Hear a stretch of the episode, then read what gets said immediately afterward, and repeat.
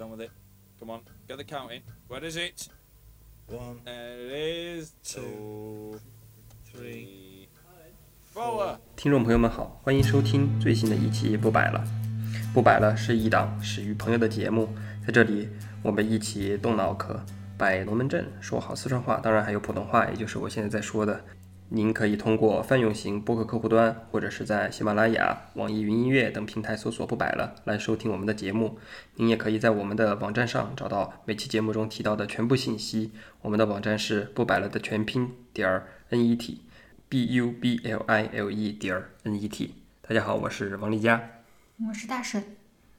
这个我们这一期节目呢，呃，和不不摆了的其他节目有点不同。我们这一期是一个呃新栏目，嗯、之前在不摆了今年回归的那期节目里面，我们有简单提到过，就是嗯嗯，这是一期呃由我和老王主导的这么一期呃一一个栏目，也不是一期节目，我们会做很多期之后，嗯，它和不摆了的区别呢，就是嗯，这是一期。嗯，可能话题呃和请来的嘉宾会和平时的朋友聊天有所区别的这么一个栏目。我们这个栏目呢叫做有笔有方，对，然后呃这个栏目呃就是我们想做这个栏目呢其实是挺有意思的，就来源于一次我和老王嗯、呃在那个开车。去年夏天的旅行，对去年夏天我们去波兰参加完我们朋友的婚礼，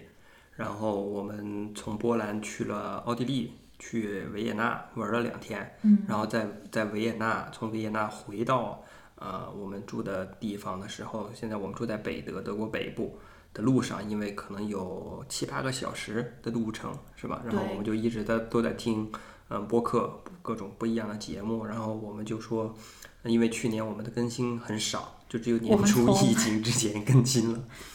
呃疫情之后也更新过，但是嗯。到好像二月份还是三月份最后一期之后，整整一年我们都没有更新了。然后那个时候，呃，我们就觉得很可惜，然后我们就在想说，嗯，我们要应该把这个事情做下去，因为算起来说，我们是从呃二零一七年就开始做我们的节目，对，但是我们的节目录下来，现在做了四40期四十 一期，对，然后我们觉得蛮可惜的。然后我和呃沈老大沈就呃聊说，我们还可以有什么样的形式，呃做什么样的内容。那时候我就突然想到一个，我们俩就想到一个，就是呃这这一档栏目的来源，就是主要来讲我们在目前在德国的生活相关的一些呃对谈。然后，呃，包括我们之前，呃，像大神也听过那个 Casey Neistat 和他的太太叫 Candice，他们的这 couple 个 therapy，对 couple therapy，然后我们就想说，哎，我们现在，呃，直到目前为止啊，其实还是在疫情当中，我们有很多的时间，呃，就是我们两个相处。当然，现在我们的家庭，呃，添了一个新成员，就是我们三个人相处。对，我觉得这里可以简单就是提一下，就是呃，可能有一些可能会有一些新的听众来听我们的不摆了，我们希望有新的听众，啊，就是介绍一下我们两个的关系。我和老王呢是夫妻，然后呃，所以我们自己会觉得说，其实这个夫妻的身份也是呃一个嗯不一样的，就是说对于我们来说，呃，产生新的内容的这么一个不一样的影响因素吧。对，当然陈陈汉林和我们不是夫妻，所以 所以他没办能不是法参会会参与这档节目。并并并，我们也不是以夫妻为门槛来做这期节目，但是呃，客观来说，我们自己的感受呢，录播课就是呃，还是面对面，其实会有一个更好的效果。然后呃，客观的因素，因为疫情，因为各种原因，我们呃地域生活的地域不一样，时差不一样，其实每次呃。老王，我还有陈海林，我们三个人想要约在一起，然后还要甚至请其他的朋友、嘉宾来，其实会存在很多的就是阻碍，也也是影响对影响我们节目更新的一个很很大的原因。对所以我们就在想，那既然我们两个天天待在一块儿，然后我们两个呃也是其实经常私底下也会呃很严肃认真的讨论一些话题，嗯就是说抛开我们这个夫妻的身份，我们也会有一些很认真的就是对谈。那我们就觉得说，呃，既然我们有这些内容，然后有、嗯呃有这个条件优势，那不如我们两个也来呃做一个栏目，然后把我们的所见所闻，或者说我们觉得感兴趣的话题，然后给给大家分享一下。对特别是基于我们的现状，对我们在做的事情，然后我们的在这个怎么说呢？国外生活所见所闻，然后包括我们的朋友在国外生活的所见所闻，呃呃，甚至是外国人，呃，如果有机会的话，就像我们当时，我当时在不百乐做的那一期和我的同事，一个土耳其同对土耳其事的聊同事天，的聊天节目，我看看啊，那个是第三十一期的聊天节目，这样类似的内容，我们就把它都归档到现在的这个所谓的有笔有方这个栏目这个栏目里面，然后我们可能也会在标题上做一个加注，然后嗯这个有笔有方，大家可能呃就感兴趣的朋友，对，就可以来听一听我们的这个栏目。对这个名字，大家可能可能很明显的就能感受，最后能够想到是呃孔夫子的呃所谓的父母在，不远游，游必有方。因为我们就是属于现在这种呃怎么说呢？呃，旅侨居还是旅居？我我这个区别我不知道，我不太知道。侨居或者旅居国外，然后我说句实话，老王当时我们在车上的时候，他想到这个栏目的名字的时候，我还并不理解“有笔有方”到底是什么意思。嗯我是一个以前文言文就很差的人，所以我还专门去百度了以后，嗯然后我就觉得，哎，他这个想法非常好。就是其实对于我们这些就是旅居海外或者旅居吧，因为我们现在不是侨民，对我们我们还是中国人，对，就旅居海外的中国人来说，呃，有很多原因是就是让我们就是选择远离家乡，嗯然后离开父母，呃，然后到海外来生活，嗯，所以就是这些原因也是促成了很多就是我们可以呃。嗯，分享的故事、一些话题的来源，所以我觉得这是一个非常好的题目。对对。另外，我也做了一些调查，就是其实是存在一档播客节目，他们叫有必有方的。啊啊，他们是讲他们是讲打游戏的，哦 就是打游戏必须要有方法，啊，但是他们已经停更了啊可能可能就像我一年前的我们一样，就停更了。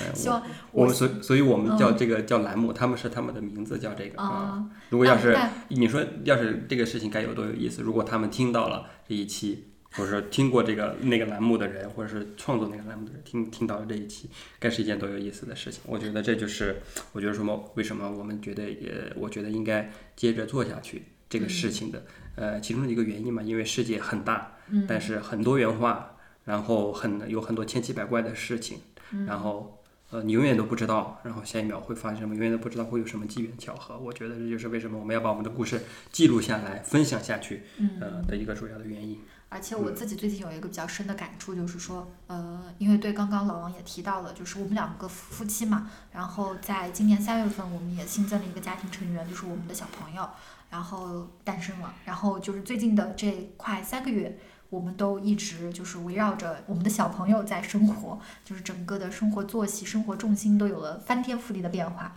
然后我觉得其实很难得啊，因为在最近我们的小朋友才找到了他自己的就是睡眠作息的，就是一个比较固定的时间，就是在晚上九好点，像比较有节奏。对他九点钟就会入睡，所以在九点到十二点这段时间，就是一个非常难得的属于我和老王的这么一个单独的时间。然后我们就我会突然觉得说，呃，录这个播客就变成了一个。嗯，其实也有点像 Casey Neistat 他们那个栏目，呃，Couple Therapy，就是一个我们两个聊天这种互相治愈的时间。因为的确，带小朋友是一个挺挺辛苦的一件事情。对，在这个过程中可能就很很容易忽略掉，就是我们两个自之身的感受间的这和互相的对关系，对嗯，然后和一些比较重要的、有内涵的或者有深度的谈话这个样子。对，所以我觉得是一个非常好的时间吧。嗯然后也是嗯，能够让我们嗯、呃互相治愈吧，我觉得。嗯所以其实呃，那聊到现在的话，就是呃，我们就也大概把我们的栏目给大家介绍了，然后未来呢，我们也会请到。尽量的请到更多的一些在海外的，跟我们同样有海外生活经历的朋友，嗯来给大家分享他们的呃经历、他们的趣事、他们的很多很多的，就是说我们觉得有意思的话题。呃，那么就是我希望我们这个栏目可以坚持更新下去。也希望感兴趣的朋友，或者你也生活在海外的话，也可以从我们这个节目、这个栏目里面找到一些，就是说慰藉，或者说呃有一些有用的帮助吧。对，所以我们还是先注那个关注到我们今天想要聊的内容嘛，第一期的内容，对对，就是第一期个内容，叫什么开门见山，不是叫什么叫什么当头一炮，不对，有那种说法叫什么，呃，就是你做第一件事情的时候就做的很大、很轰轰烈烈的一种一个成语。这个这个，我也不知道我们今天的这个轰不能不能轰轰烈烈吧。但是我们今天的话题呢，可能呃就是呃也也是结合我们自己最近的这个经历吧。嗯、很多可能跟我们同龄的嗯朋友，就是我们是九零后嘛。但是呃，已经三十岁了，然后可能就是面临生儿育女这么一个人生阶段，然后我们也是刚刚经历这个阶段嘛，但是不是在国内，是在德国，是在一个抑郁的国度啊、呃所以我们就想聊一聊这个特殊的经历吧。抑郁不是那个心情低落的那个抑郁，啊、是不同地域对不同地域，那个抑郁。嗯，对对对，让我们听众觉得你觉得德国是一个很抑 depressed 的的国度。你就看你怎么理解了。我觉得可能在就是呃这么说的话，呃，其实，在新冠疫情期间。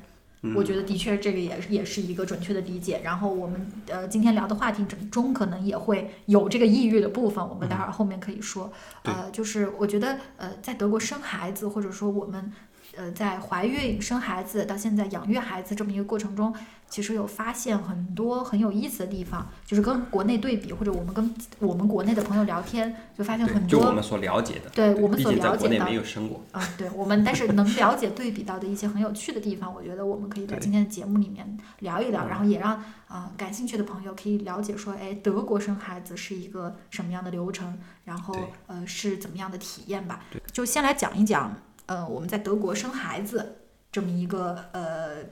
流程吧。大概对，大概怎么的发生的？对，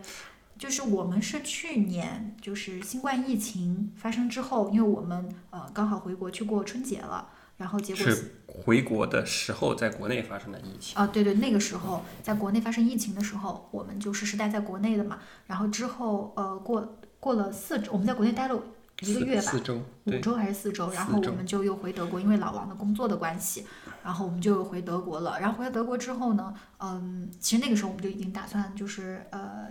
就怀小孩儿嘛，然后我们就按照正常的流程，然后就就怀孕。然后在这边的话，其实和国内有一个不同点，就在于说，你如果在国内怀孩子的话，你是要去正规，就是去一个医院去建档，然后去呃，就是说呃，去后续追踪你整个怀孕的过程。就是这个这个你去要定期去做检查什么的，地点是医院，对，然后在德国不是在医院，对，因为德国的医疗系统和国内就是不太一样的点是在于它，呃，首先医院，呃，是一个你可能到你生病或者你需要做手术才会去的地方，但是呃，在平时你如果有身体上有状况的话，其实你需要联系的是所谓的家庭医生，或者是然后专科医或者是专科生，医生，对，就是医院基本上是等于是你要去住去住医院对，你要做某个手术或者你才需要去的地方对对。所以这个妇产科的医生也不能说妇产科的医生，就是妇科医生，顺带是呃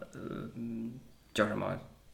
也不能叫产科吧，他们并不管生产，他们管生产从怀孕到生产之间的这个对，那就叫女，就就叫就叫，其实就叫妇科医生，因为他的德语是 Frau Frau Ärztin。Frauenarzt。对，然后就是女女性的医生嘛，然后就是管你呃，就是产前的这个但是，并不是所有的 Frauenarzt 都管，呃，对对对，但是你你肯定就是要找这么一个管你孕前的这么一个医生，然后你要去他那儿去监档，然后由他来帮你监测整个就是从你。最开始发现你自己怀孕了，到说你要想要这个小孩儿到你这个小孩儿生出来前之前的那一刻，都是对。有一个这样的医生，专门的医生来管这个专门的医生，他并不在医院工作，他在自己的诊所工作，所以当时我们在七月份、八月份的时候，呃呃，就是发现呃你怀孕了以后，我们就去找了这样的一个医生，对，就是反正呃，就是一样的，就是你先要去确确认你是否怀孕，然后他再会给你建档，然后这边的话就是会发给你一本叫做 Mutter Pass，就是所谓的妈妈的，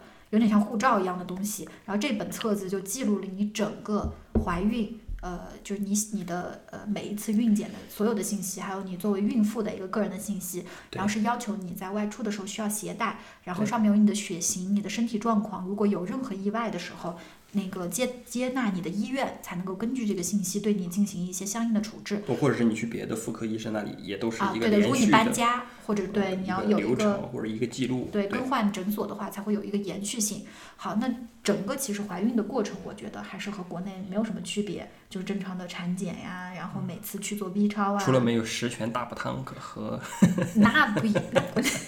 不 呀，国内我觉得这个医院也不管你这些呀。当然了，我就是说，啊，对，因为我们自己嘛，对对，我自己们自己在这边，对对。然后因为刚好其实呃，我们生孩子的时候还是在就是说整个德国疫情还是比较严重的严重的时候，呃，或者他们的封锁政策还相对来说比较严的时候，但是这个所谓的相对严和，比如说我们在二零二零年二月、三月的时候，呃呃经历的那个呃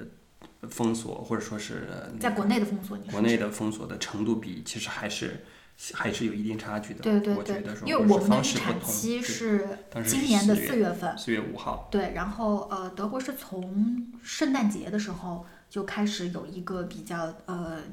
严格的相对来说相对严厉的这么一个所谓的 lockdown。对封锁政策。然后我们嗯、呃就是呃，对这里提到就是说，你如果要生孩子的话，不是你的妇科医生帮你接生，你需要去找一个产科医院，就是所谓的能产生能生小孩的医院，对对，所谓要又要自己去找。对所谓就是有点类似于国内的大医院里面的妇产科，但是它是单独拉出来变成了一个医院。不是我们去的那个医院，它是一个综合医院，它有啊产科，啊！对对对，对但是也有专门就是说我就是生孩子的这么一个医院甚至你还可以在自己家生下小孩儿。啊，对，它有这样不同还可以去的选择。那种专门生小孩儿的一个地方生小孩儿。对这时候我们漏掉了一个非常重要的人，就是哦你的对 Hebamme 对对，就是我的助产士助产士。对德国这个体系，我觉得其实呃，现在看下来，我觉得还是对我来说还是很有帮助的。就是它从你产前到产，就是孕前、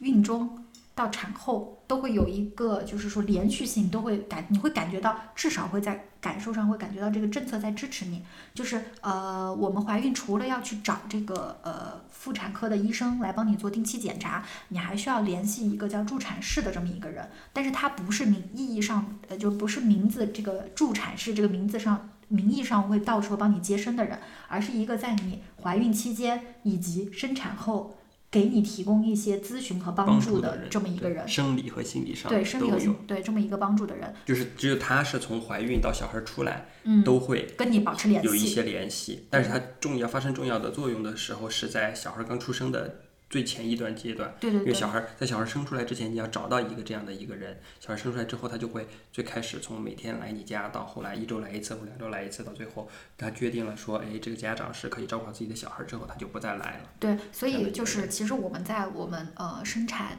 呃就是怀孕，在我怀孕到呃中期的时候，我们就开始找到了这么一个就是助产士，然后跟他联系了就是档期，就是跟他说明了我们的情况，然后希望他在今年的四月份呃就是能够来帮助我们。然后呃，到我们怀孕的最后三个月，然后我们又去联系了当地的一个专门的呃专科综合医院里面的产科，说要我我们要去他那儿生小孩儿。对对，然后预也不是预定吧，就是跟他们呃把我的资料，就是说汇报建也也类似于建档吧，嗯然后呃让他们知道说，哎，到今年可能四月份左右会有这么一个产妇要到他们那儿去生产，然后这一系列的工作做完以后。然后我们才会进入到最后那个流程，就是生孩子。然后刚刚也讲到，因为德国的疫情是就是在从呃圣诞节开始就变得比较严重，所以呃这个生在这个医院生孩子这个流程，因为疫情就是发生了一些不同。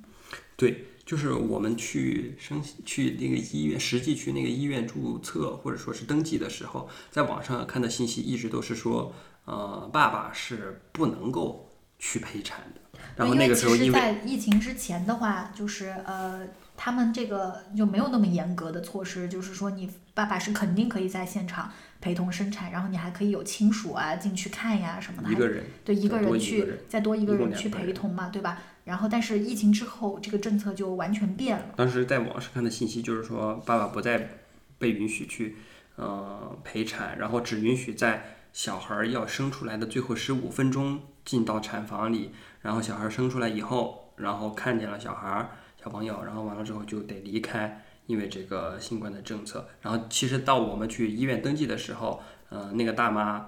那个阿姨就告诉我们说，哎，我们这里的政策就是，呃，从生产开始的那一天，就是羊水破的那一天开始，爸爸就可以去。如果是家庭病房的话，所谓的家庭病房就是爸爸到时候生完小孩儿会陪着妈妈和小朋友一起在医院住的那种病房的话，爸爸就可以一直陪着。如果不是家庭病房的话，爸爸就是可以陪产，可以见证生产的过程，但是不能在医院呃过夜。对，这里的话可以简单介绍一下，就是德国有，呃，应该来说有两种病房吧。一种病房就是所谓的，嗯、和别人一起的这种合住的这么病房，呃，它可能有两人间，可能是三人间，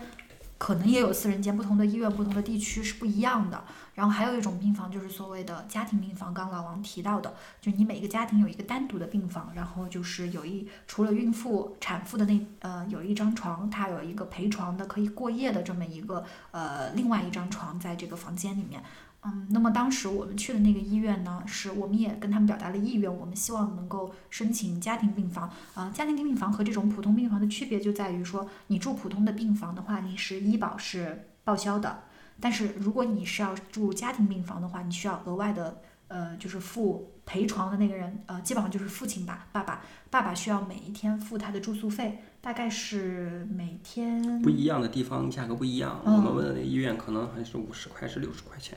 欧元。一天，然后在网上其实有很多这种信息的分享了，就是说一般都在一百块钱左右吧。嗯啊、就是就是完全，我觉得应该是在可以承受的范围之内。但是因为这里的文化上边的差异，就是说，它德国的医院普遍来说，并不会提供很多这样的家庭病房，因为这个家庭病房的需求并没有那么高。对，相对来说，对所以之后我们可能也会讲到一个有趣的事情，说，哎，呃，那些爸爸他们不陪着小朋友和妈妈一起在医院住家庭病房，他他们干干什么？啥去？对对。然后，然后，然后刚好我们申请的这个医院呢，就是因为我们所在这个城市是一个小城市，然后这个医院应该算公立的综合医院吧，也不是公立，私立，但是它是一个是公立医院，但是它不是，就肯定不是大家意义上理解的什么月子中心呀，或者是那种很高级的私立医院，不是那样的，就是一个呃还比较公立的这么一个综合性医院。然后它这个产科呢，总共只有三个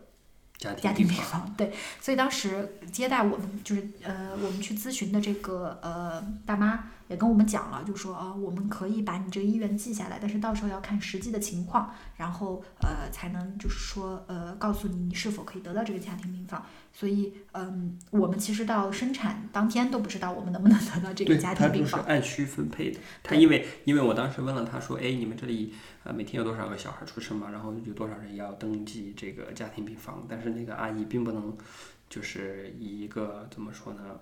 呃，普适性的。呃呃，数数字化、数据化的答案来回答我，他就说哦，这不一定，到时候再说，你到时候再来了，你们才知道。对其实我觉得，我今天想了一下，我们当时到生孩子前都有很多的不确定性，包括你能不能陪我，然后你能不能进去陪我一起生，然后你能不能陪我过夜，然后呃都有很多很多的不确定性。呃，因为因为我们在德国生孩子的话，产妇生完了以后要在医院住两晚，两到三晚吧。一般是三天嘛，三天三天两晚。对，然后呃，就是作为我的话，其实我德语不是那么好，然后呃，可能生完孩子，其实你有面临很多的挑战，不管是身体还是心理上的，所以还是期待说呃身边能有一个家人陪伴嘛。所以其实到生产前，就是都有很多的不确定因素在干扰着，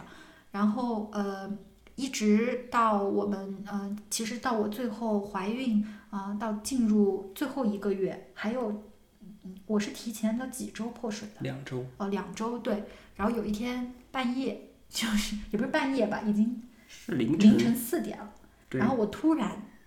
感觉到，就是哎，做梦梦见好像我破水了，然后我就真的醒了，然后我就感觉好像那个的确是破水了，然后我就把老王叫醒，我就说老王老王，完蛋了，我破水了，因为对于我们两个来说，从来没有经历过这件事情，然后呃没想到这个事情会会提前，提前真的会提前发生。，因为 因为因为对那段时间很很搞笑是呃，因为我在还在刚好是申请了一个硕士学位，我在读书，然后那块儿是期末，然后在写论文，在写论文的期间，然后刚好那个周末，那是一个星期天，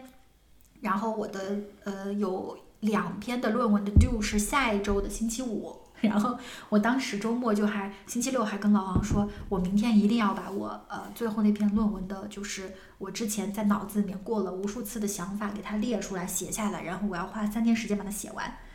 我觉得就是可能和你的精神紧张有一定的关系，当然并不是说这不是一个呃，这是一件不好的事情，对对对因为在怀孕的可能对，但是五三十五周以后，嗯还是三十四周以后生小朋友，生小三十三还是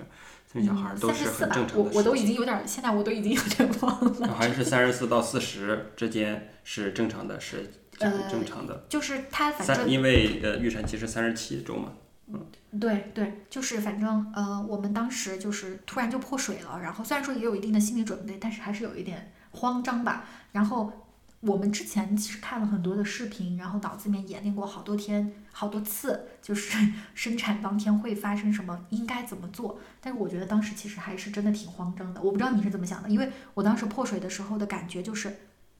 我不确定我要不要现在起身，然后和你一起去医院。我当时就是脑子有点空白，我就在想说，我破水了，我破水了，怎么办？怎么办？我不知道你是什么感觉，我没我都没有问过你。我没有什么感觉，我就是觉得说，哦，现在是这个事情真正的要发生了，然后嗯我就想要帮助你，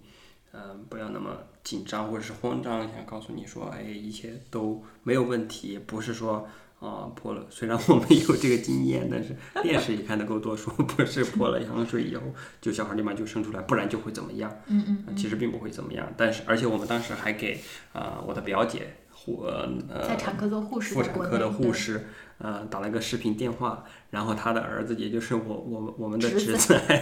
鼓励我们。说说舅妈加油，我还记得特别可爱。对对对对，对然后我们就把东西收好以后，因为之前就有准备了嘛，就是什么呃需要带去医院的东西，其实没什么东西需要带去医院，直到最后你会发现对基本上不需要什么东西。对然后把东西装上，然后就直接开车。哦，去了医院，然后医院离我们家其实时间时直线距离就几百米，对我开车绕一下，然后就是三分钟就到，了。对但是因为我我记得当时呃羊水破了以后，然后我们那个呃做呃产科护士的她表姐也跟我们说说尽量要让我平躺，不要直立，然后的话就是呃让我不要紧张，但是。越这样说，我越紧张。我记得当时你开车带我去的路上，我整个人都是在发抖，不是因为冷，冷是冷，因为也也是有点儿我觉得是因为，比如说羊，就像就像我们男的撒尿吧 时候抖你这个一奇怪的。就是因为你体内的你的排出了很多热，因为羊水和你的体温是一样的温度嘛，然后全都，呃，也不是说全都，然后一下子排出了很多和你同样体温的这个液体以后，然后你就会因为自然而然的就发抖。对，我就一直在发抖，然后，然后就有一种大考前的紧张，因为我经常大考前紧张，就会牙齿上就是 那种互相就会咳咳咳，我不知道你们有没有这个感觉，我就经常这样，然后我就有那种大考前的那种紧张感，然后后面反正就老王就把我载去医院，然后直到那天我们都不确定说，哦对，因为之前那那个个时候你是不知道你会不会有家庭病房的，是小孩生出来以后他才会告诉你对。而且当天也不知道说老王能不能一直陪我进去。然后我只记得说，我们去到那个一层去问那个保安，然后跟他说说我破水了，然后我需要上去，但是我没办法自己一个人上去。那个保安问我说，他说理论是理论上说我是不能上去的。对然后然后那个保安说问我说你需要一起上去吗？我说我需要。然后他说那你上去吧。然后我们我就把车停在医院门口，医院门口是个转盘，嗯可以让那种紧急来的车在那儿停，然后把车停在那儿，然后就上去了对对，上去了以后。他们呃，我们其实还在那个妇产科门口等了好一好好一会儿呢。呃，对，然后我们上到那个妇产科，就是他这个综合医院的妇产科门口，又按铃等待，因为凌晨五点的时候，那个医院里面空空荡荡，没有任何一个人，就是反正就是嗯、呃跟可能跟国内那种比较忙碌的情况是截然就相反的。因为这个毕竟是一个什么十万人的小城市，对对于国内来说是乡镇，对，不可能那么多那么忙。然后，然后我们进到那个医院以后，跟那个呃，就是接待我们的那个护士吧，他们应该是，对，那个接待我们的第一个护士是一个，你还记得吗？包着头巾的，呃，皮肤还挺深，呃，稍微深深一点的，呃母语是法语，但是只会说法语和德语的护啊，士。对对，他很年他是一轻，个实习生，对对对。然后呃，跟他讲了一下我是破水的情况，然后他就把我带到了一个单独的一个有点像检查室这么一个地方，就是给我做 B 超，就看小朋友的情况，然后还要测我流出来的液体是不是羊水，因为有一些产妇可能她不一定是羊水，但她自己判断是羊水嘛。然后我们就在那个呃检查室又等了很长时间，然后呃对他他呃他跟我们当时就说我的老公就是你就老王。就是不能跟我在这儿待很长时间，因为他们医院的要求是说，如果说你陪同者要在旁边的话，是需要做新冠检测对，需要有阴性的结果。证明。对但是与此同时，他们给你做了一个新冠测试对，但是我是他们一进去，然后就给我就是戳鼻孔，然后就给我做了测试，但是呃但是他们不给我做测试，然后我得出示一个测试证明。对这是一个让人有一点恼火的事情。对，因为本来按道理来说，陪同者是可以在医院旁边的一个所谓呃测试中心来做，但是因为当天首先我们去的时候时间很早，其次是周日，在德国就是周日的话，其实基本上是不上班的，就是所有的地方除了餐馆。都是关门儿的，就是超市呀，所有这些营业都是关门儿。然后让我觉得很神奇的是，他们这个测试中心，就是医院附带的测试中心也是关门儿的，这个是最搞笑的，就非常德国的一件事情。然后，所以老王就很着急嘛，就说：“那我还我我老婆今天就生了，然后你要是因为说这个原因让我不能陪同，那岂不是很搞笑，对吧？” 对，他说开门的时间是星期一早上八点，对，但是他们也很无奈。那时候星期天的早上五点，告诉我开门的时间是星期一早上八点，那我很有可能就是当天我都快要原地爆炸了。对然后我立马就拿出呃谷歌，然后那时候他们告诉我说我不能在那儿继续待下去了，得有一个阴性的新冠测试，我才能再回来。然后完了之后立马呃就我就下楼去了，我就离开了呃大神，然后完了之后掏出手机去搜现在什么地方我可以做做新冠测试测试，然后我找到一个五十公里外的另外一个小城市，那里的这个测试中心是开着的，然后我大概用了半小时啊四十分钟就开过去了。你挺反正挺挺挺快的。我当时你跟我发微信的时候，我还在想说。你应该挺长时间的，结果你就跟我说你都已经回来了。不过好像因为也是因为这个 lockdown 政策，就是高速公路上人也很少。星期天，而且也是因为就没有反正我。记得你八点前就拿到，就是你八点前就呃把这个测试做完，然后之后他们就很快就把那个测试结果邮件发给你了。对，那个时候他们就把你安排到楼上的一个等待病房，对，就是。确认我已经是就是进入这个呃破水待产的这么一个阶段了，然后我就被分配去了一个呃三人间的一个病房，就还挺有趣的，就是我进去以后呢是有两个孕妇，就是一个德国孕妇，呃就是白人孕妇，还有一个呃尼日利亚的一个黑人孕妇。然后他们两个呢，其实不是待产，他们只是因为在呃怀孕过程中可能宫缩呃比较频繁，然后有这种早产风险，然后所以在医院里面就是说进行观察和就是治疗。然后我呢就被分配给跟他们在一个就是就是待产房里面，就是我就在那个床床上，然后给发了一个早餐，就是特别德国的 早餐，一个面包夹肉，我还记得我还给你发面了图包朋友片，香肠，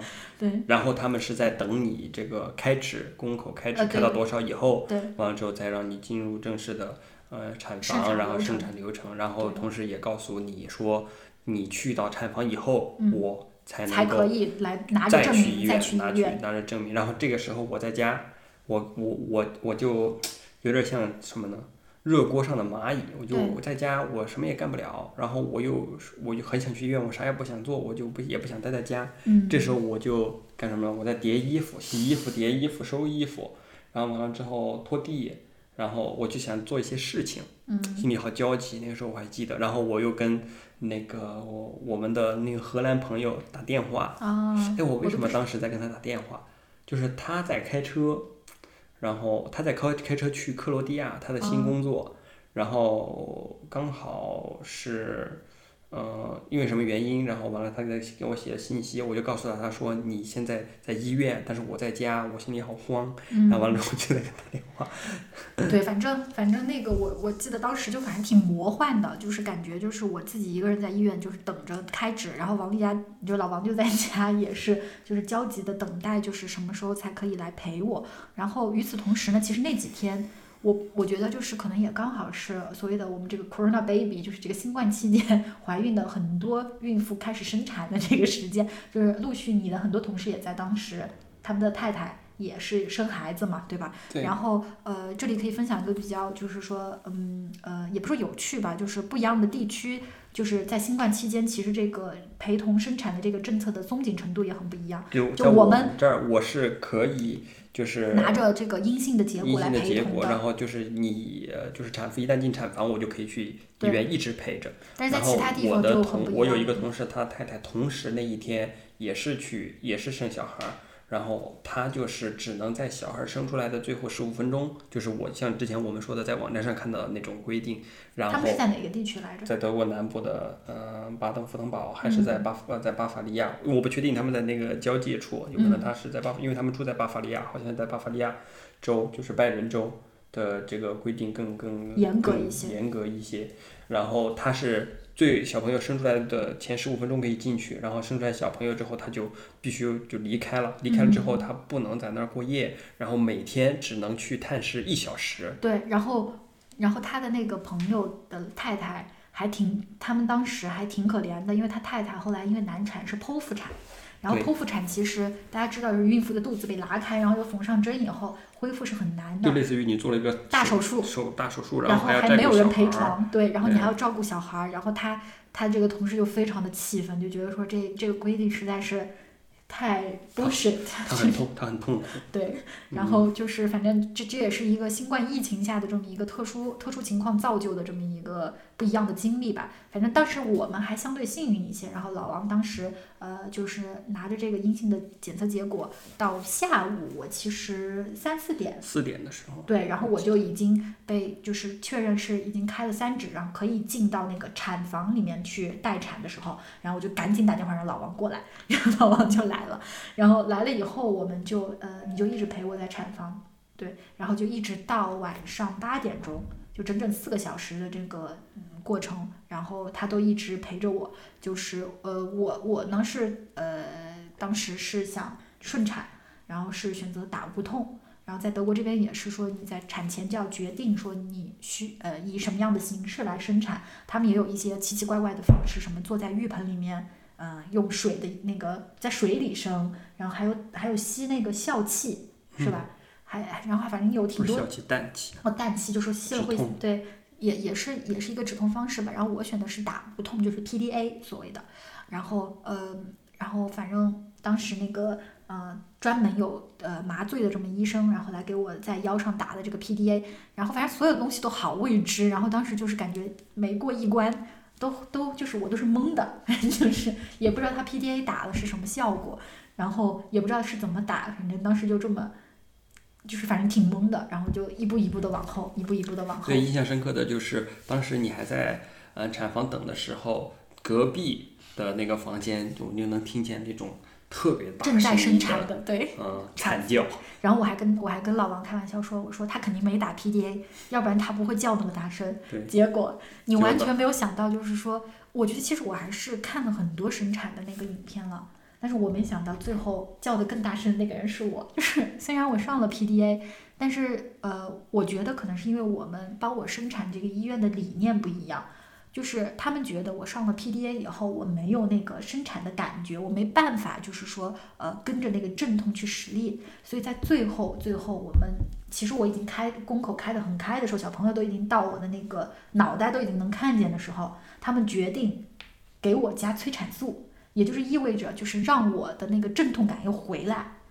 然后所以到最后我就是生的那个过程，其实我的那个 PDA 是没有，就是说，呃，我最后是很痛的。然后就是我觉得这应该是常规操作。不啊，我在其他的那个妈妈群里面，很多人说他们打了 PDA，他们生的时候是没有感觉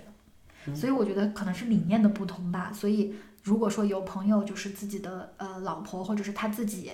要选择生孩子，一定要了解清楚，还有不同医院可能就是这个呃流程和生产方式是不一样，一定要做好心理准备。我当时就是 完全是懵的，我甚至到我生完以后才知道是说他们给我加了催产素，我当时还以为说啊，原来这个 PDA 打完了，到最后生产的时候还是会痛的。呃，我们当时是其实只有两个两个人在，就是说协助我们，一个医生，然后一个助产士。这个是帮你生小孩的助产师，和我们刚才提到的那个在生小孩生出来以后来你家指导你照顾小孩儿的那个助产师师是不一样的不同的人。对，然后我们当时给我生产的那个医生还挺年轻的，然后比较有趣的一个点可以简单说一下，就是他只会说德语和西班牙语。因为他是一个巴拉圭人，对，然后所以对我来说的一个障碍就是在于他经常要用德语跟我说一些事情的时候，呃，我不一定听得懂。首先是因为我已经被那个疼痛分散注意力。其次是他有些时候讲的内容很复杂，然后我的确听不懂，所以我就需要老王在旁边翻译，所以导致我整个 生产过程就像一个语言考试，就挺逗的，然后就反正就挺混乱的当时。但是凭借你的这个什么本能，还是大概知道要做什么，感觉对，然后最后反正就是呃，可能整个我是呃生产经过程其实也是一个小时吧，一个小时内完成的。对，就就是说从那个医生和助产师决定说，我们现在要帮助他开始把这个小孩生出来，到这个小朋友生出来，一共进了大概进行了四十分钟到一小时，因为当时我们都录下来了嘛。对，然后对，然后生完孩子以后的话，呃，就是呃小朋友。小朋友其实就会呃和我一起被又被分分配到一个病房，然后我们当时嗯很可惜没有得到这个家庭病房，然后被告知说当时生孩子的人太多了，你就回到了之前的你的那个病房。对，然后呃，就是大概就是这么一个过程。然后老王之后就是每一天就是呃有一个探视时间，就是早上十点到下午六点呃八点，中间都可以待在就是可以去一次，对，只能进去一次，然后就你要出来的话就不能再进去了。对，然后就来陪同嘛。然后当时我是在医院待了呃三天两晚。然后后面，因为我们小朋友一些特殊原因，他要呃继续在医院待一周，所以我们后面又在医院又继续待了呃整整一周。然后就是整整个过程其实就是这样的。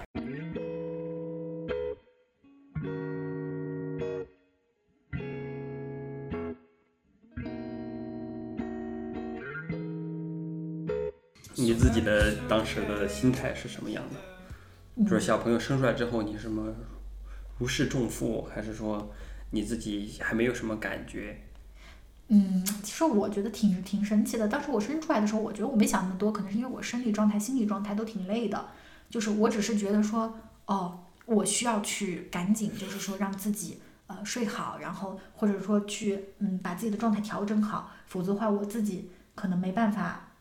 就是去面面对接下来的情况，因为有些时候你不在，然后我还要去和那些护士沟通，然后他们都大部分只会说德语，就是但是但是那是发生之后，我但是在那一刻呢，就是生出来的那一刻，哦，那那肯定是如释重负，就是我只会感觉说，终于把它生出来了，嗯。然后我会觉得很感谢那个小朋友，就是他没有让我受太多的罪，就是有那种很感恩的那种心情，嗯。但是没有那种，就当时还没有那种呃为人母的那种感觉，是一直到后面，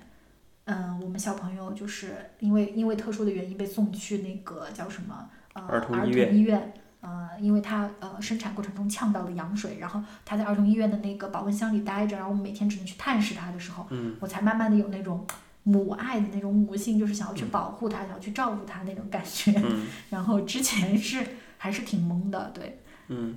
不过我我我觉得在这这整个过程中吧，虽然说我们其实也经历了很多坎坷，这里就不说太详细了，因为嗯我们这期节目可能重点也不是聊这些，但是我会觉得说，就是德国这个医院的这个系统。对我们来说还是有蛮多支持的，虽然说在新冠疫情期间有很多的这种麻烦和条条框框，嗯因为就是整个我在医院的待的过程中，那些护士啊，呃，给我的支持，就是他们是每几个小时会换一班护士，然后每一个每一次换班，那些护士就会来跟你打招呼，然后会告诉你你有任何需求可以按铃，然后来找他们，就是会给我一种还是挺安心、挺安稳的感觉的。然后包括呃，就是我们当时要出院。然后那些护士就会很事无巨细的跟你讲一些出院后的注意流程，然后也会很贴心的跟你说，啊，你如果需要吸奶的话，啊、因为你小朋友现在在儿童医院，然后我们可以给你开个证明，然后你可以去德国的药店，就是呃去租那个吸奶吸奶仪，就是医用的那种比较呃电动的吸奶电动的吸，奶器，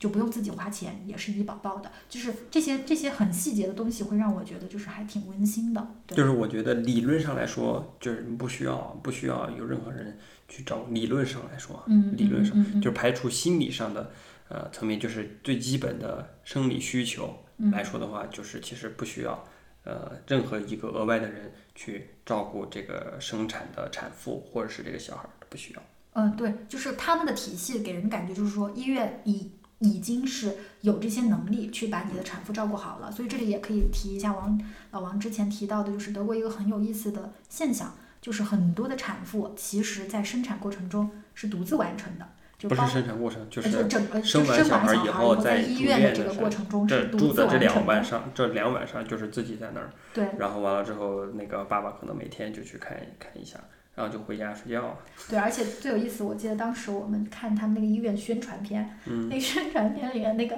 都是产妇妈妈最后出院的时候是自自己开车，然后带带着小孩着他的小回孩回家，然后那个小爸孩爸在家门儿他爹口接，在家在家门口接啊，对就像完成那个出差一样。对，就挺挺逗的，就感觉好像哦，生孩子和把小孩从医院带回家，这个是妈妈的职责，就是爸爸没有这方面的要求。对。然后呃呃，另就是有一个比较神的习俗，我们也是从我们朋德国朋友那儿听到的，就是他们这儿北德是吧，会有一其实不只是北德，嗯呃，我后来问了我在南部德国南部工作的同事，他们那儿也有，就是我的男同事就问我说，哎，你有没有搞这个呃 pink pink lesson 这个事情？当时我就说你在说啥呢？我不知道，就完全没有这个概念。然后后来他就跟我解释了，就是说呃即将要当爸爸的那个男性，在他去接回来他家老婆和他小孩之前的那一晚上，在传统意义上来说，是他需要去非常非常的尽兴的庆祝的一个很好的时机，因为老婆不在家，家里也没有小孩儿，只有他在家，所以理论上来说，他就会邀请他所有的好朋友来庆祝他即将成为一个真正的爸爸的这个事实。嗯他们就叫他 Pink Party。嗯然后 pink 就是其实是尿尿的意思，就小朋友的尿尿的意思，然后嗯 party 就是 party 的意思嘛。然后我的呃办公室的同事就告诉我说，基本上来说，呃这个日子就是很多德国男性他一生中可能喝可能是会喝的最醉的一次，因为他在之后可能就没有这样的机会了，因为家里有小孩儿，家里有有有老婆了。然后他就问我，哎，你有没有搞这个事情？我就说，哎，当时我觉得很奇怪，我开始以为这个是北德或者我们这个地区独有的现象。后来我在跟我的同事南在南德的同事，德国南部的同事、上班的同事聊天的时候，我就问他说，哎，你们那里有没有这种习俗？我我说他们北德人好爱喝酒啊，还有这种习俗。然后结果我德国南部的同事告诉我说，哎，我们也有这个习俗。他还告诉我说，他有一次一个有一个经历，就是他说在呃至少在他的个人经历里边，这一个 party 不一定非在就是去接小孩儿和接小孩儿呃就是接呃太他的太太回家的那一天头一天晚上来做。他说他有过一次经历，就是他的他的朋友的太太和小朋友都已经接回家了，就刚出生的新生婴儿和刚生生完小孩的产妇都在家了，然后他的朋友来举行这个呃 pink party 这个派对，然后就在家喝酒，一群男的在家喝酒。震惊了，我说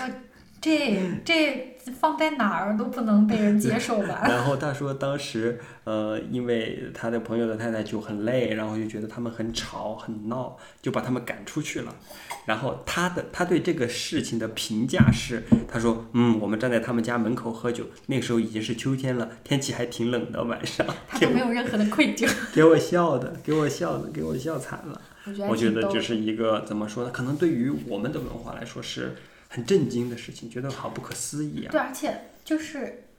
我我不能说一个特别政治正确的事情，就是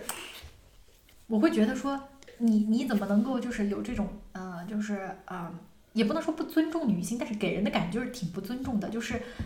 怎么会还要在这种情况下要就是呃不负起自己的责任，然后 来做这种 party，然后来呃庆祝自己？你说你单身 party 我也能理解，你做父亲前你还要庆祝一下做父亲前最后的时光，我觉得。那你把母亲又放在哪儿去呢？那母亲怎么没有这种就是 party 呢？就会让我觉得说他们不是一个很平原的社会吗？怎么会有这种现象出来出现呢？就是挺挺神奇的。我持保留态度，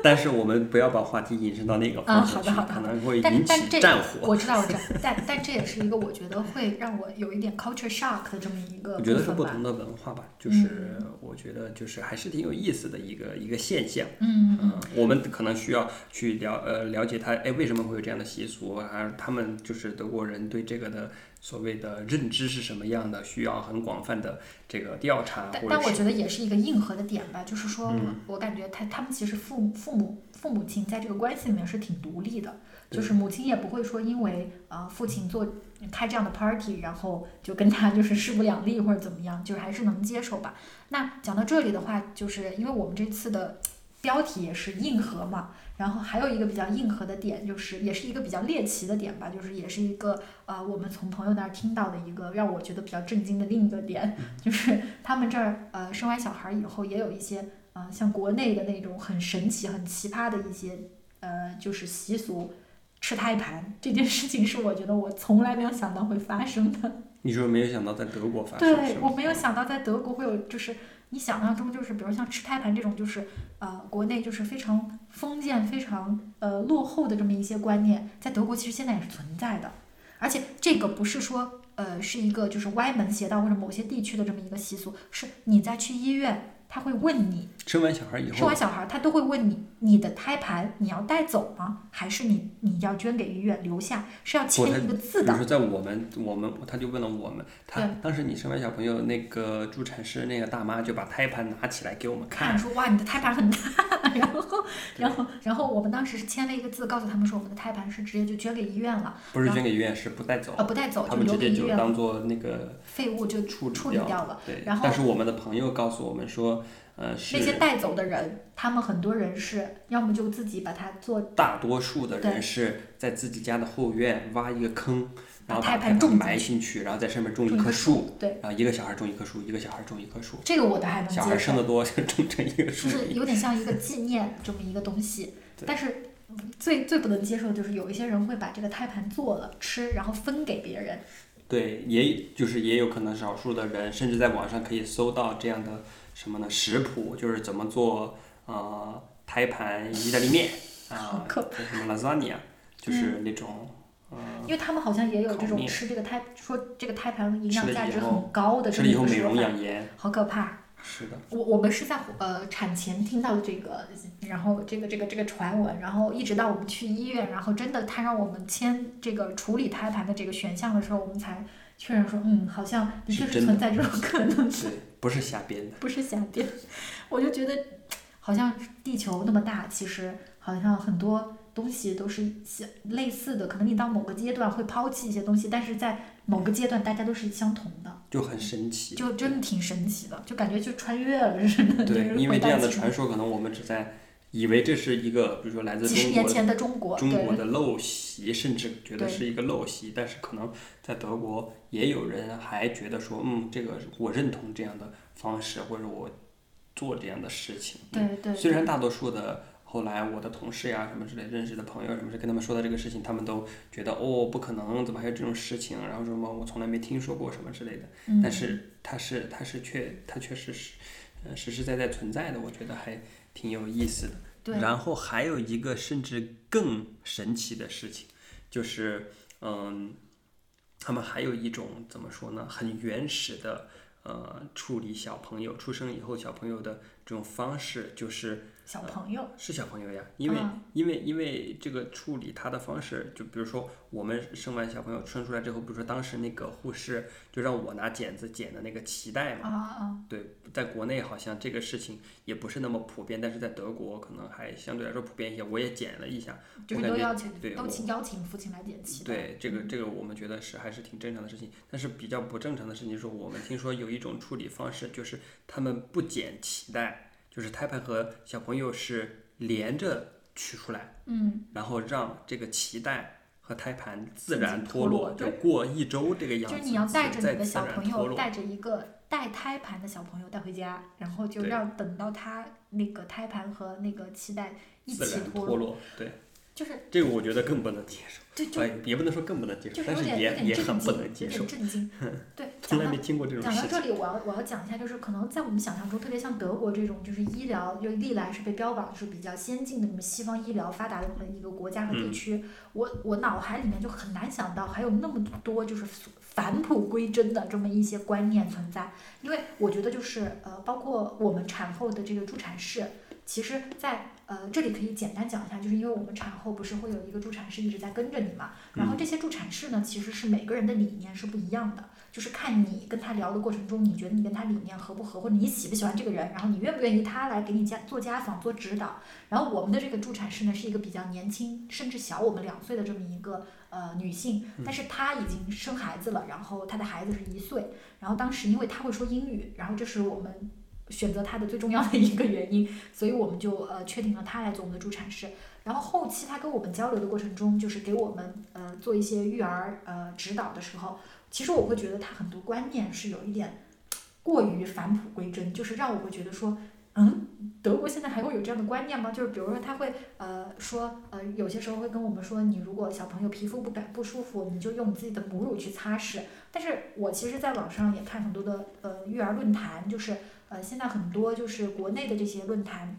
也会在讲说，你拿母乳去擦小朋友的就是患处或者是呃皮肤不舒服的地方，其实是会。呃，滋生更多的细菌，就是他们所谓觉得很天然、很纯粹的方式，其实呃还是会受到一些质疑的。但是他们还会在沿用，包括呃，就是那个我们这个助产师还跟我说，呃，因为她的老公是巴基斯坦人，然后他巴勒斯坦还是巴基斯坦？巴基斯坦。对，然后他跟我说，他说哦，他们巴基斯坦有一种把屎把尿的这么一个非常呃原始环保环保不需要尿布的这么一个方式。如果我想学，他可以教我。我当时很客气跟他说，哦，好的，我不用不用，我还是习惯用尿布。但我心里在想，把屎把尿这件事情不是我们小时候才存在的吗？然后，而且把屎把尿不是被呃后面很多就是儿科医生、产科医生呃就是说驳斥说对于小朋友未来的呃就是发发育、生长发育是不好的这么一个形式。为什么他们好像似乎还很多人就是会开始接受这些所谓的很环保、很返璞归真的方式？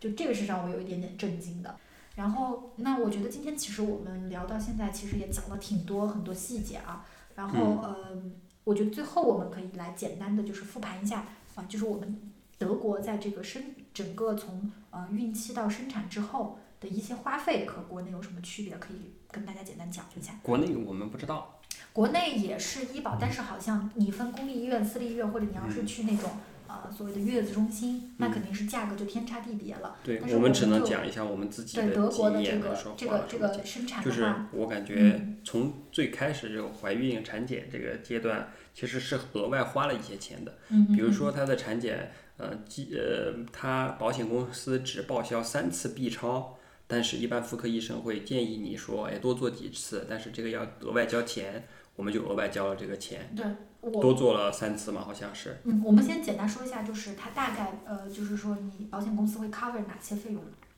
就是理论上你的最基本的生理需求的费用都 cover，就是不需要出任何基基础的产前的检查，把小孩生出来。对一些产前基础的大的 B 超，然后你孕妇的一些检查，然后到呃产后就是生产的时候住普通病房，然后一直到就是产后这个助产士家访，就是每次家访就是他跟你的聊天的这些时间，其实这些整个费用都是被那个呃对保险公司不管你的生产方式是顺产还是剖腹产，还是打不打 PDA，对然后那个呃小朋友呃有没有出现什么特殊的情况什么之类的，理论上说就是一分钱都不要。对然后额外会出现的情况就是我们之前说的，呃，在那个呃怀孕期间，医生建议的额外的一些大的 B 超，包括呃唐氏综合症的筛查，等时是额外付费的。然后嗯，还有一些就是验血，就是比如说当时我们的小朋友是还多做了那个唐氏的 DNA 的检测，也是要额外付钱的。但是其实这个费用我觉得好像呃也没有很高，就是每一次保险，比如说我们使用的保险公司是公公立的保险，嗯然后不同的保险公司，呃，公立保险的基本保费，呃，费用费用是一样的，但是不同的保险公司可能的有一些细微上的细微的差别，但是大差不差。就是说，比如说生小孩儿，他会呃给你报销额外的大概二百五十欧元到三百欧元的这样一个额外的费用，就是嗯。除了这些最基础的这些支出本来就不需要钱以外，一些保险之外的费用它会额外，呃，你只需要把账单寄给他，包括洗牙，甚至啊，对，因为你孕妇期间可能因为你的整个身体状况有变化，嗯然后你的牙齿可能口腔也会有变化，然后他也会给你 cover 说你去呃做一次专门的口腔检查。对，我们的保险公司是 cover 一个总额，好像是二百五十欧还是三百嗯欧元，就是包括你的做的那个糖筛，呃，唐筛也好，或者说是额外的 B 超，或者是你洗牙，你把那些账单合在一起啊、寄给他，他就把钱打到你的账上，就证明说你是这个怀孕期间的额外费用。对，然后然后，嗯、他那个保险公司还在你的小孩成功出生以后，再给你我们的至少我们的保险公司再给你发了五十块钱。说对生育生育奖励，就是恭喜你，呃，生了一个健康的宝宝，或者生了一个宝宝，这样子给了五又给了五十块钱。对我觉得整体来说，他们的这个保险体系的话，最基础的保障是会还是蛮好的，就是水平相对还是比较高的。就是比如说像我们住的那个普通病房，虽然说它是普通病房跟别人分享，但是我觉得三个产妇住在一起，嗯，也没有说让你觉得说很不能接受。而且它整个医院的设施啊，包括它呃，就是呃护士跟你一对一的这么一个情况，就是呃还是不会说到饱和或者超负荷，就是可能不像国内的情况，就是一个产一个一个护士要对多个，就是嗯很多很多的产妇，就是那种超负荷的那个工作。对，我觉得就是我觉得还是整体的体验感还是总结蛮好，的。我觉得用我的我的那个话来总结的话，就是它医医疗资源的分配嗯是达到这样的一个水平，就是理论上来说，最基础的生理需求不需要有任何额外的人去帮助一个在住院的病人或者是住院的产妇，是的，是的，这个就是这个是它的医疗资源是配置到位了的。对，的确不管是医生国还是。护士，还是他的医疗器械，还是他的一些呃必要的帮助或者是服务，是不需要一个额外的人再去帮助你的。对，而且可能我自己虽然我没有在呃其他地方生产过，但是跟别人聊的这个感受是，呃，他也是不会说因为你在的是小城市或者大城市有太大的差别。我觉得这嗯个是让我觉得还蛮欣慰的，就是它的资源分配还是蛮均衡的。就是呃怎么说呢，平均的医疗水平还是对，都属于比。较高的水平。对因为德国可能应该算是一个医疗强国，像我们的医生朋友说，就是国内的医疗技术要么就是源于德国，要么就源于日本嘛。嗯，对对对，对，就还挺厉害的。而且，所以这就是为什么我们意识到说，在德国的医疗系统里面会说英语的人不多，因为他们都接受纯德语的教育。对我跟那些医生沟通，他们都用德呃用中文和我呃不是用英语和我解释，都感觉他们很勉强，都觉得常简单的对，我。觉得比较好笑的事情就是你生完小孩以后，那个在住院的那三天，因为和你的同一个病房的那个尼日利亚的呃呃小小姑娘和那个越南的呃产妇，因为他俩的德语都不咋地，然后完了之后，我每次都是早上十点就去，然后下午下午六点才走，一直在那陪着你。然后那个医生每次在查房的时候，医生只会说德语，就有点着急。然后我就甚至要需要帮他们两个人，偶尔也要做翻翻译翻译那么两句，我就觉得好好笑，就是我要帮帮你翻译啊，然后还帮两个我不认识的人把英语翻译成德语。对，还挺逗的，这这点还挺有趣的。然后，然后，而且整个过程，我觉得其实这里可以讲一下，因为德国整个社会结构也是比较老龄化，所以其实他们在呃做这些呃政策的时候，都是倾向于鼓励生育的嘛。这也是我整个体验下来，为什么会感觉自己受到很多的 support。作为一个孕妇或者产妇，包括一个妈妈，获得这个 support 很多，就是因为他们其实。其实就是除了这种保险公司的支持以外，他们政府也有很多的支持。就是生完孩子以后，父母有父母金，儿童有儿童金。这里老王可以大概给大家解就是。所谓的父母金，就是他为了，呃，我的理解哈，鼓励呃亲生父母亲力亲为去带小孩儿，去照顾小孩儿的一种政策，就是说爸爸和妈妈总共可以有，呃，我说的比较肤浅啊，就是网上其实有很多各种各样的解读，大家要讲的这个政策本身其实挺复杂的，但是我比较肤浅的说，就是爸爸妈妈可以有加起来两个人加起来十四个月的产假，就是带薪产假。嗯，就比如说像我，如果说因为我是父亲，我可以休一个月、两个月，或者是呃，甚至是十二个月，呃，最多十二个月的产假，然后妈妈就相应的用十四减去我休的那个产假，休那么多的产假都是带薪的。但是这个所谓的带薪产假你能拿到的呃钱是政府出的，不是你的公司出的，然后政府会付给你呃每个人最高根据你之前的工资水平最高一千八百欧每个月的这个呃父母金，嗯，就是所谓的带薪的产假里面的薪，对，对，然后呃，最高也一个月一千八百欧嘛。然后所谓的儿童金呢，就是说这个每一个在德国出生的小朋友，呃，他如果是德国籍，或者说是他的爸爸妈妈是在德国正当工作，或者说有德国的呃所谓的呃长期居留，对，然就是小孩不一定非得是德国籍，对，对，然后他那个德国政府都从小孩出生的那个月开始，第一个小孩儿，父母的第一个小孩儿每个月每人发二百一十欧，就二百一十九欧元，直接你就提供一个银行账户，啊，填一个申请表，他就给你每个月打二百一十一直发到九欧元。十八岁，一直发到十八岁，就是笼统的说发到十八岁，但是也有一些不同的情况，然后有的时候可能会发到甚至更长。然后第二个小孩儿，你再生了一个小孩儿，他还是呃每个每个人每个月就是二百一十九。如果你有两个小孩儿，他每人你你你的这个账号每个月就可以收到二百一十九乘以二，就是四百三十八欧元的钱，就每个月就自动给你打过来，打到呃小孩十八岁。如果你生了三个小孩儿的话，第三个小孩儿的这个儿童金就变成了二百二十五欧元，就是二百一十九加二百一十九加二百二十五。如果你是还生了一个四个小孩儿，他第四个小孩儿每嗯这个小朋友他每个月就收到二百五十欧元的这个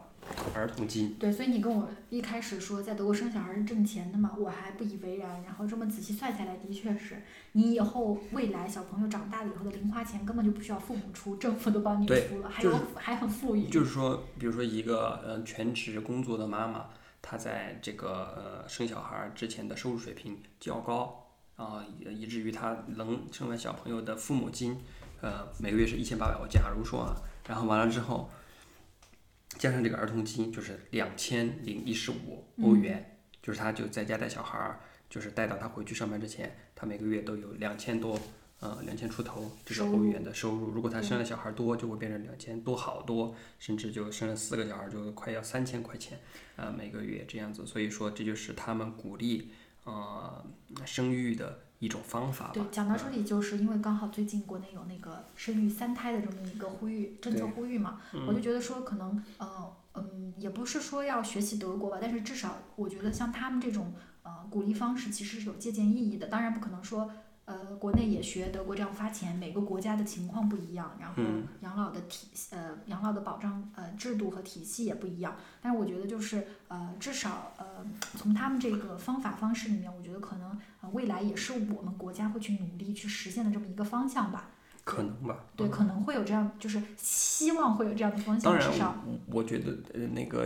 有一个现实要要要讲清楚的，就是德国的老龄化比中国的老龄化要严重和现实的多。对对，所以说这就是为什么德国在引入移民，比如说呃他们的难民政策，其实也就是因为他们的人口老龄化，或者说他们需要一些啊、呃就是很很很粗放的劳动力的，我自己个人的看法的一个体现之一个一个解决方法，对。对，嗯，这是我自己的理解，这样子。所以就是呃，可能这个话题我们就没办法再继续深聊下去了。但是呃，这也是我们就是在这次今天这个节目里面，可能就是想点到的一个呃点吧，就也是嗯结合我们对国内最近的这个时事话题。那么今天其实这这期节目，我觉得我俩也聊挺多的。其实我们还准备了其他很多内容，但是我觉得我们就不在这期节目里面聊了。然后呃，我觉得呃，就是如果大家还感兴趣这个话题，因为我们这次可能题目就叫“硬核生产笔”呃“生产笔记”，德国硬核生产笔记吧。啊、可能未来还可以出德国硬核育儿笔记，就是可能讲一些在德国小朋友上学读书呀，